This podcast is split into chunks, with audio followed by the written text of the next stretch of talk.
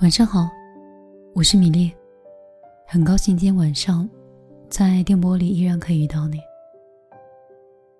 原本想在知乎或者一些更加有总结性意义的地方，给大家讲一些名句，或者是名人励志的一些名言。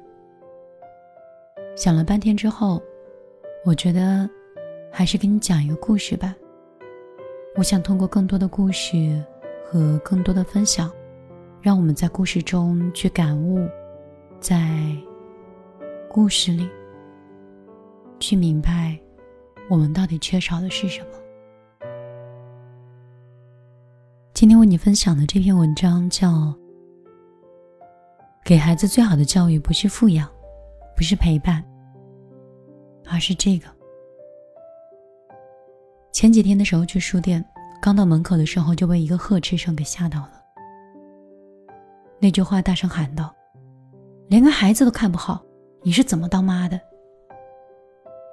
抬眼一看，一名三四岁的小孩儿摔在大门口，眼睛里盛着泪。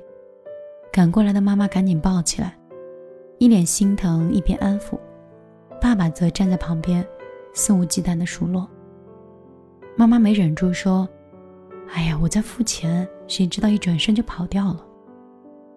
但是，这个爸爸呢，置若罔闻，再次恶语相向：“你整天除了吃，你还会什么呀？你还知道什么？”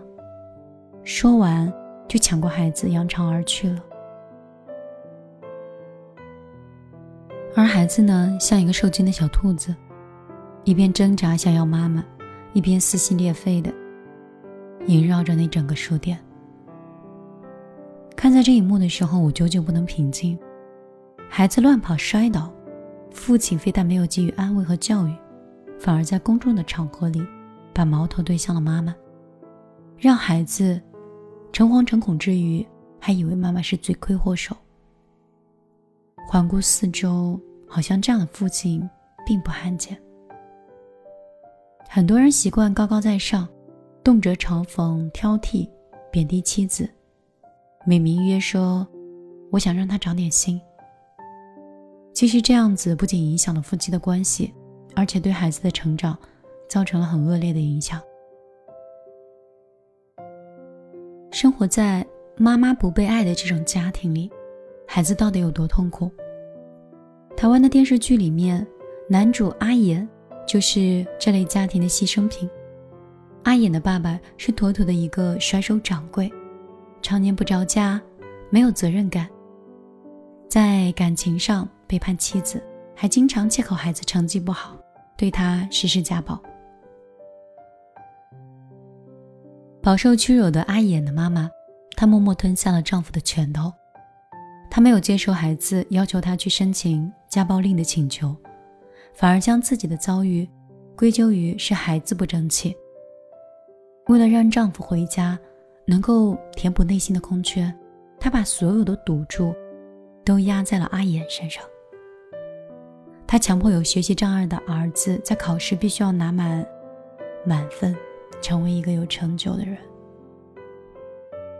看似温柔的他变得阴晴不定，情绪失控。上一秒还在笑着做一些精细的美食，但是下一秒就因为孩子的成绩差去变脸，然后大骂都怪孩子。更可怕的是，曾经是家暴受害者的他，转身就变成了加害孩子的凶手，又是掐又是拧，还扬言不好好读书，找一大堆借口，你就是欠打。在密不透风的绑架下，阿言如履薄冰，每天都活在恐惧之中。他深爱自己的妈妈。想要变成妈妈期待的样子，想要为妈妈赢得爸爸的尊重，可是再怎么努力都无济于事。一边他喊妈妈会挨打，一边又担心妈妈会不要自己。不堪重负的他开始变得敏感、自卑、胆小、懦弱，性格孤僻，缺乏安全感，最终出现了严重的心理问题。后来，他通过试图自残的方式来吸引妈妈的注意，然后也曾在一次次虐猫的过程中来获得满足感。伤痕累累的妈妈，最后把一个懂事的孩子变成了精神的市场。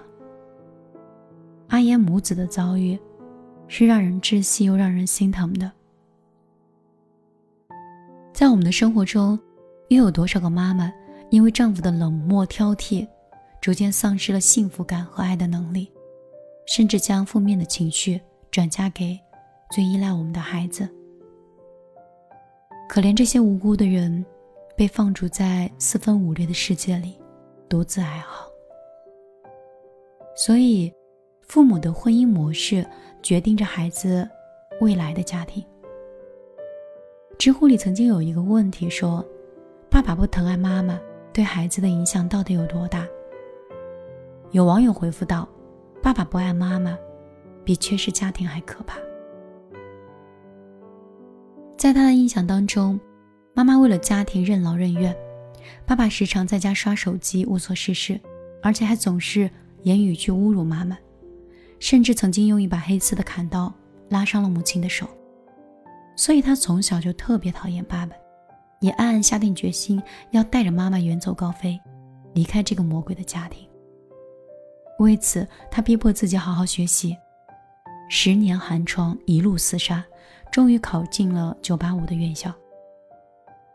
如今三十加的他，拥有了一份不错的事业，也有能力将妈妈接到身边。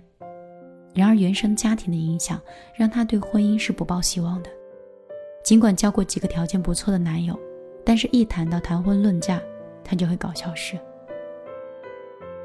他也想勇敢一点。可是耳边总是有一个声音在敲打他，说：“不要相信男人，男人都不靠谱。”武志红曾说过：“爸爸妈妈、孩子是情感的三角关系，父母相爱，家庭和谐，那么这个孩子就会继承非常健康的爱的模式。等他长大之后，就会将这个爱的模式投射到自己的家庭和爱情中。”否则，孩子将会从原生家庭的父母的身上去临摹不健康的模板，然后很难建立健康的亲密关系和幸福的家庭。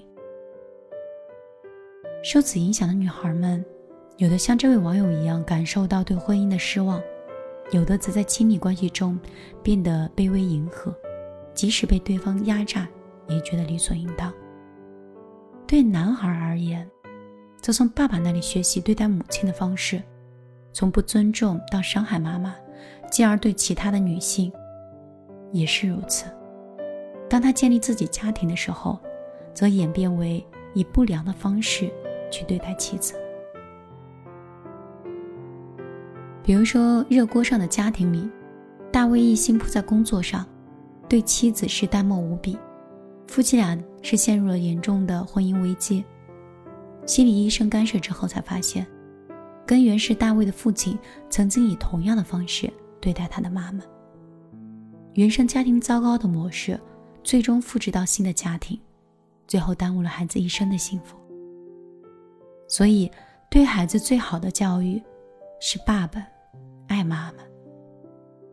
曾奇峰说：“夫妻关系是家庭的定海神针，夫妻相爱。”让孩子自己的内心充盈，便可以伸手去拥抱幸福。所以说，对孩子最好的教育就是爸爸爱妈妈。那到底怎么样才能算是爱呢？第一，我们要说到的是称赞，给予对方足以的尊重和肯定。朋友圈里的小峰是圈里有名的大佬，他老婆长相普通，薪资也低。但是从来不自卑，而且每次出现的状态都极佳。这个是离不开小峰那张抹了蜜的嘴。他说：“我老婆就是一块宝，把孩子照顾得这么好，还有自己的一份事业，娶到她真是我的福气。当面夸，背后夸，在孩子面前也夸，老婆甘之如饴，家庭生活自然顺风顺水。很多男人没有意识到，对家庭付出的。”这些感情是无法用金钱去衡量的。爱老婆是从肯定和付出以及她的价值开始的，由衷的称一称她和夸一夸她，让她有存在感，同时也有认同感。第二呢，就是替爱人承担一份家的责任。我们常说，会做家务的男人最有魅力。那么张继科的爸爸就堪称是魅力之星了。在真人秀《爱做家务的男人二》里，张爸爸是包揽了家里的大小事务，洗碗、烧菜、养鸡、插花，十项全能，而且样样皆通。张妈妈每天起床主要的任务就是化上精致的妆，美美的出现老公面前。几十年来一贯如此。摊上一个这么爱做家务的男人，难怪他每天都是一脸幸福，成为了全网羡慕的对象。所以说，爱这件事，真的不是嘴上说说而已。下班后，替他洗洗碗、拖拖地，帮他减轻一下他工作里的疲倦和压力。也是承担一份家庭的责任。第三点呢，不要跟爱人去争一时的输赢。生活中，许多夫妻会因为鸡毛蒜皮的小事儿发生一些口角，双方是相互不会互让，而且愈演愈烈，最后两败俱伤。电影《叶问》里有一句话说：“世上没有怕老婆的男人，只有尊重老婆的男人。”家是讲爱的地方，女人都是感性的物种，所以男人不妨怂一点，千万不要得理不饶人。在双方意见分歧的时候，该让的时候还是得让。只要女人舒心，生活的一地鸡毛还有可能会变成艺术品。第四呢，就是要挺爱人，教育孩子的时候要站在同一战线。网上有个名词叫“拆台式爸爸”，因为他们总是跟老婆对着干，让他的教育是功亏一篑的。看到《家有儿女》的时候，我经常被夏东海这个宝藏老公会惊艳到。虽然再婚家庭，但是他十分爱老婆刘梅，也从来不怀疑他的用心。尤其是孩子犯错的时候，即使跟刘梅有分歧意见，他也绝对不会当面去驳斥，而是到卧室里先商量好。然后再统一战线出来面对孩子。有了这么一份力挺，孩子们就不会钻空，刘梅的教育也会变得十分的轻松。所以这样的智慧很值得每一位老公去吸取。所以，我相信以上的这几条是需要大家一起进步的。记得有一位爸爸向美国著名的精神科的。一个梅迪纳教授请教，说：“怎么样才能帮儿子考上哈佛？”教授说：“从现在开始，回家好好爱你的老婆。”他指出，预估成绩最佳标准的是家庭稳定的情绪，而妈妈作为晴雨表，其功效是当仁不让的。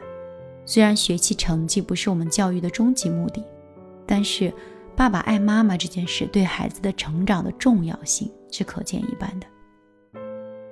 爱默生曾说过：“家是父亲的王国，母亲的世界，孩子的乐园。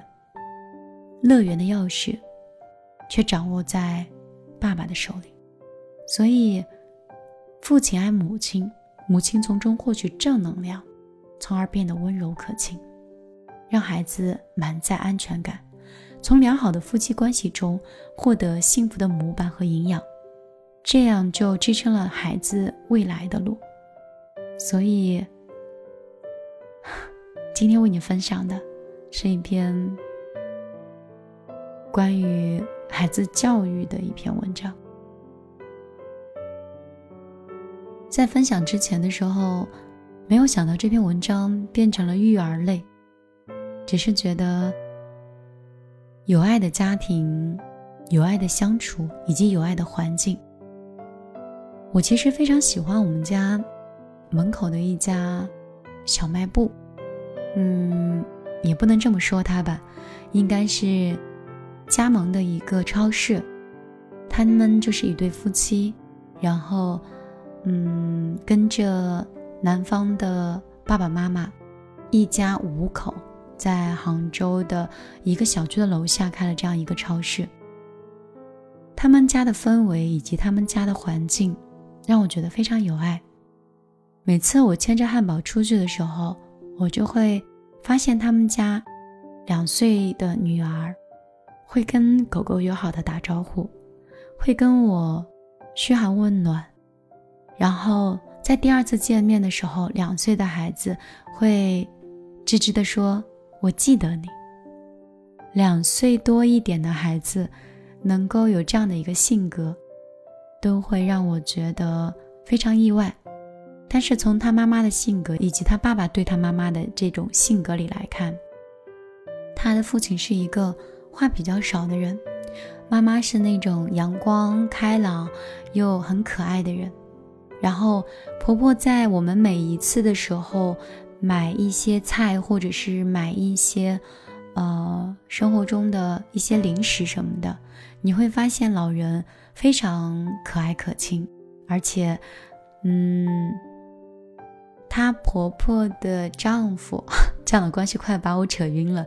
也就是说，她的公公婆婆的，她的公公也是那种特别好脾气的人。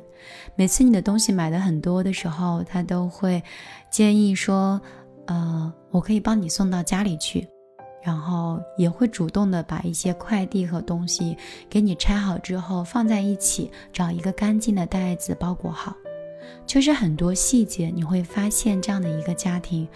都是去很爱护，哪怕只是一个顾客，然后他们对自己的孩子那种爱护和自然而然的流露，让我觉得这个家庭一直在散发着一种温暖，一种正能量。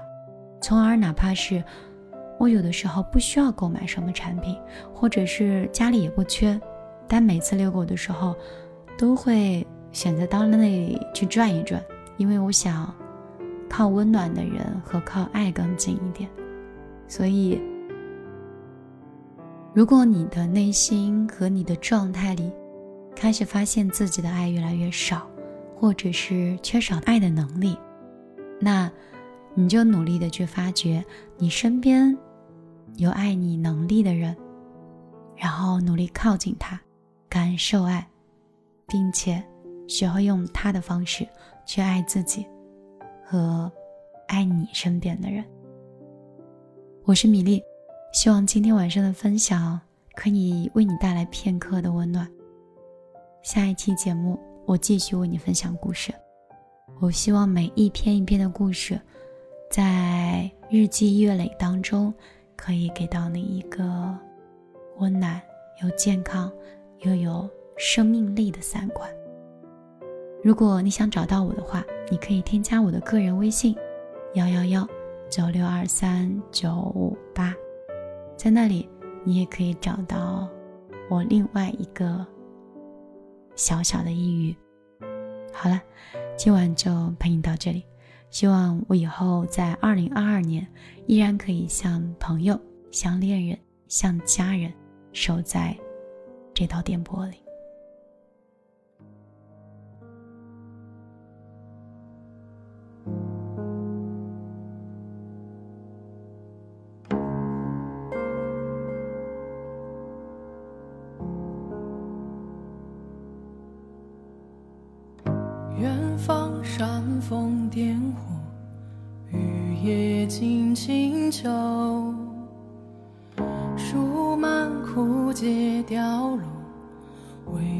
洒杯走。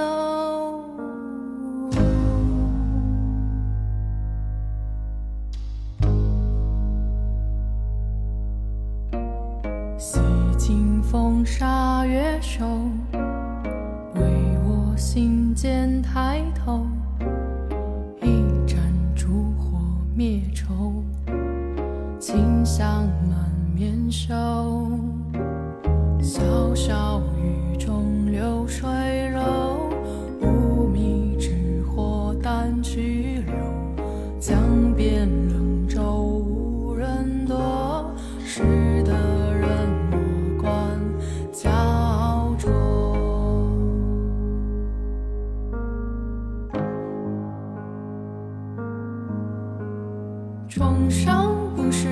墙上，黑夜看不见你的坚强，流放变成我的苍凉，鼓声牵引着谁的心脏？山高只愿任水流长，湖面担心自己的内伤，戏院屠宰场的冷。